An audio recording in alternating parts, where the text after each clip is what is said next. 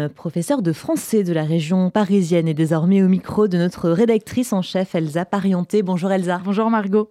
Bonjour. On a euh, appris hier que euh, dans un collège des Yvelines, une professeure a montré un tableau du XVIIe euh, siècle à sa classe de 6e, un nu à la vue duquel une poignée d'élèves ont détourné le regard. Des rumeurs ont ensuite commencé à circuler sur une prétendue islamophobie et des propos racistes quant à cette professeure de français. Les professeurs ont ensuite exercé leur droit de retrait dans l'établissement. Est-ce que à la fois la difficulté à enseigner et la peur de ce type de diffamation, c'est quelque chose que vous également vous ressentez au quotidien? Alors, vous m'entendez Oui. Oui, euh, bonjour. Alors euh, oui, c'est un problème, euh, cette peur de d'enseigner, de d'enseigner les bonnes choses, surtout en fait, qui qui nous atteint et tout de suite. Bon alors en, général, c'est pas les profs de français qui sont touchés, c'est les profs d'histoire qui sont le plus souvent mis pour cible. Mais c'est vrai que les professeurs de français, dès qu'on touche à des à des textes qui parlent du corps, qui parlent des femmes et des rapports sexuels, tout de suite, euh, il y a une crainte qui s'installe. Mais euh, quand même, largement, euh, les professeurs de français ne sont, ne sont pas visés. Il faut, faut le rappeler quand même. Pour ça.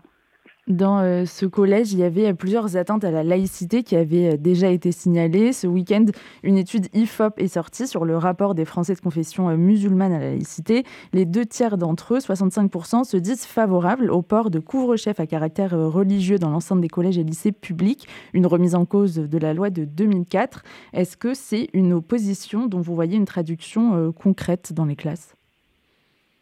Alors oui, oui, oui, oui. On, voit quand même une, augmentation de, couvre-chef euh, par les. Alors moi, je, suis, professeur au lycée, donc on le voit d'autant plus parce que euh, les collégiens, il y a quand même euh, un, un, une peur, une peur de, l'enseignant. Le lycéen, il commence à réfléchir par lui-même et il y a vraiment une vraie volonté de, de mettre, en fait, de mettre son sa tradition dans, dans sa vie personnelle et dans la vie quotidienne et dans la vie du lycée. Et donc on le voit parce que euh, à tout instant, dès qu'il peut, il va mettre sa capuche, enfin surtout les filles.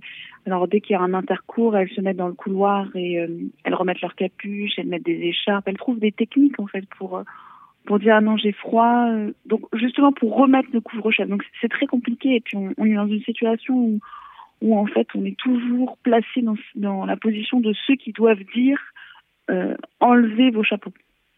En fait, ça devient une position qui devient très compliquée à tenir. Et d'ailleurs, dans mon lycée même, il y a des endroits où on fait des compromis. En fait, on est obligé parce que quand on sort en sortie, alors que normalement on, ne devrait pas mettre de couvre-chef, pour pour que nos élèves de confession musulmane puissent participer et ne pas craindre d'être euh, d'être blessés dehors par leur euh, par ceux de leur famille qui les qui les verraient dehors sans couvre-chef, obligé de faire des compromis et de leur dire bon bah le temps du trajet, euh, vous pouvez mettre le couvre-chef, mais dès qu'on revient dans un espace clos, euh, vous vous les enlevez pour être sûr qu'ils participent aussi à la vie à la vie sociale et c'est ça qui est terrible. C'est-à-dire qu'on joue aussi le jeu de ce de cet entre-deux. Mais ce qui les pousse à faire ça, c'est une pression familiale principalement? Bah, c'est pas que familial, il y a vraiment aussi une volonté de la part des professeurs de ne pas exclure. Sauf qu'on sait que euh, si on ne fait pas ce, pas vers eux, ce pas vers elles surtout, parce que c'est des femmes qui sont toujours prisonnières de cette idéologie, eh ben on, on est bloqué. Et donc ces filles ne participeront pas à la vie à la vie de l'école. Et ça nous est intolérable de penser comme ça. Autre sujet euh, à l'école, enfin dans les établissements euh, scolaires, depuis euh, le 7 octobre, on sait qu'un antisémitisme du quotidien s'est développé, y compris dans ce cadre-là. Est-ce que aujourd'hui, être un élève juif dans un établissement public, c'est nécessairement être exposé à cet antisémitisme du quotidien? Bah, C'est une question qui, se pose et qui, qui, doit se poser en tout cas. alors pour l'instant, moi, j'ai pas vu dans mon lycée d'élèves juifs être dans une situation compliquée j'avoue. Euh, bon, alors après, dans mon lycée aussi, il y a moins de juifs, hein, il, y a, aussi ce problème-là, donc les juifs vivent plus, cachés. Mais, oui, c'est un, vrai problème qui, doit se poser, puisque. Euh, bah, parce que de toute façon, maintenant, le politique s'est installé dans le dans l'école. Et on ne peut pas le fuir. Et justement parce que le politique s'est installé et que euh, y a un problème de ce point de vue-là, il, faut y remédier, il faut trouver une solution, surtout que d'ailleurs pour les lycéens, le conflit israélo-palestinien est au programme. Donc comment ne pas parler du politique et donc avoir un recul sans sans mettre à cœur en fait son histoire. Donc ça c'est très compliqué. Je, me demande comment les professeurs d'histoire euh, parviennent à, faire ce tour de force.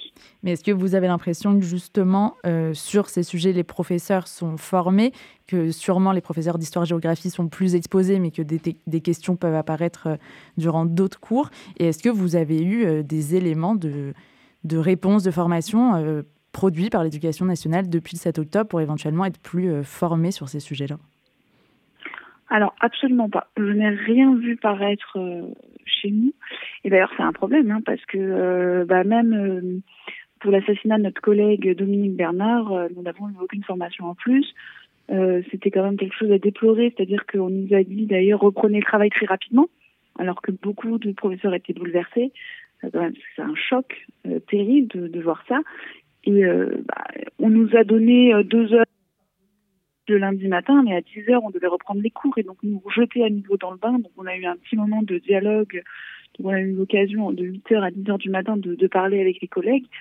Mais c'est tout ce que l'éducation nationale nous a offert comme possibilité. Et ça, euh, ça, je le déplore.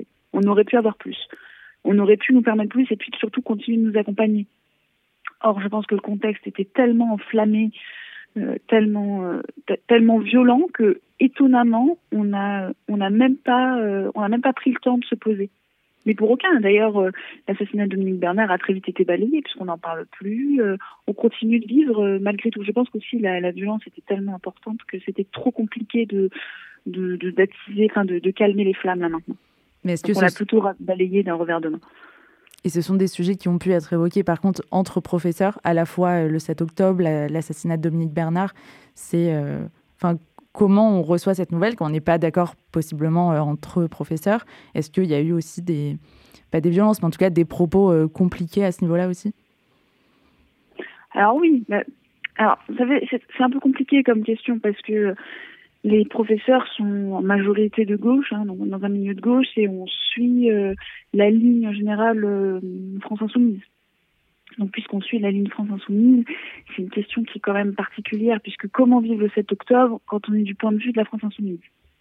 Ça, c'est un problème qui est assez important. Et dans la salle des professeurs, il y a eu aussi cette idée que, euh, donc, alors, le 7 octobre, on n'en a pas beaucoup parlé. Moi, je sais que dans ma salle des profs, on n'en a pas parlé du tout.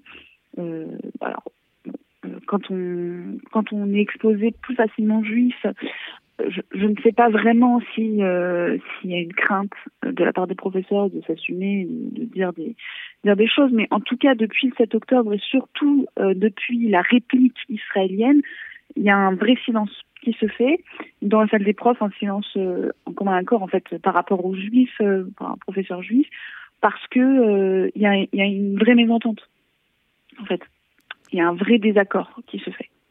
Et ça, c'est compliqué à vivre.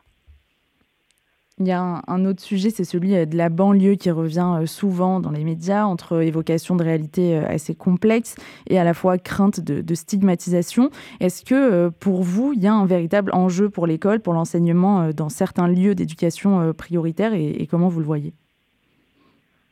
Oui, il y, a, un vrai travail à faire. Et je trouve que Gabriel Attal est en train de faire sans lui faire de la pub, hein, mais est en train de, bien amener les choses, en tout cas de, faire que. Alors je ne sais pas si les choses vont s'enflammer encore plus, au contraire, ou si elles vont s'apaiser, mais il y a un vrai travail à faire sur la laïcité parce que aussi. Euh, c'est le problème qu'on a eu, c'est qu'en fait on a enfermé des gens dans des lieux tous ensemble et qu'il y a une vraie colère qui est en train de monter. C'est cette colère qui, euh, qui en fait que qui fait profiter en fait euh, les attentes à la laïcité je pense. Et du coup, comme tout le monde est resserré entre soi, eh ben, ça devient de plus en plus compliqué d'essayer de, euh, de lutter. Mais il y, a, un vrai travail et je pense qu'il faut le faire de toute façon puisque euh, l'école est publique, enfin, l'école publique est laïque et c'est quand même un grand atout de, de, la France. Par contre, il faut aussi veiller à ce que on fasse des vraies, en fait, des vraies actions. Et euh, lui-même, le gouvernement ne veut pas être schizophrène en disant je choisis euh, d'exercer certains cultes euh, et pas d'autres. voyez? Donc en fait, les atteintes à la laïcité, ça se fait partout. Macron lui-même ne peut pas dire il ne faut pas mélanger l'Église et l'État et lui-même participer à mettre les Juifs en cible. Vous voyez, quand il allume une Hanoukia à l'Élysée, il met les Juifs en, en cible. Et donc, du coup, ça crée un problème clivant, puisqu'on a l'impression que le gouvernement est schizophrène, ou alors qu'il choisit euh, une religion plutôt qu'une autre. Surtout que euh, la religion musulmane est prise en cible depuis maintenant plusieurs années. Alors, c'est des cibles qui ne sont pas forcément euh, négatives, mais le problème, c'est que il y a un sentiment de d'être pris pour cible. Merci beaucoup d'avoir été notre invité ce matin sur RCJ. On rappelle que vous êtes professeur de français dans un lycée en région parisienne. Eh merci à vous.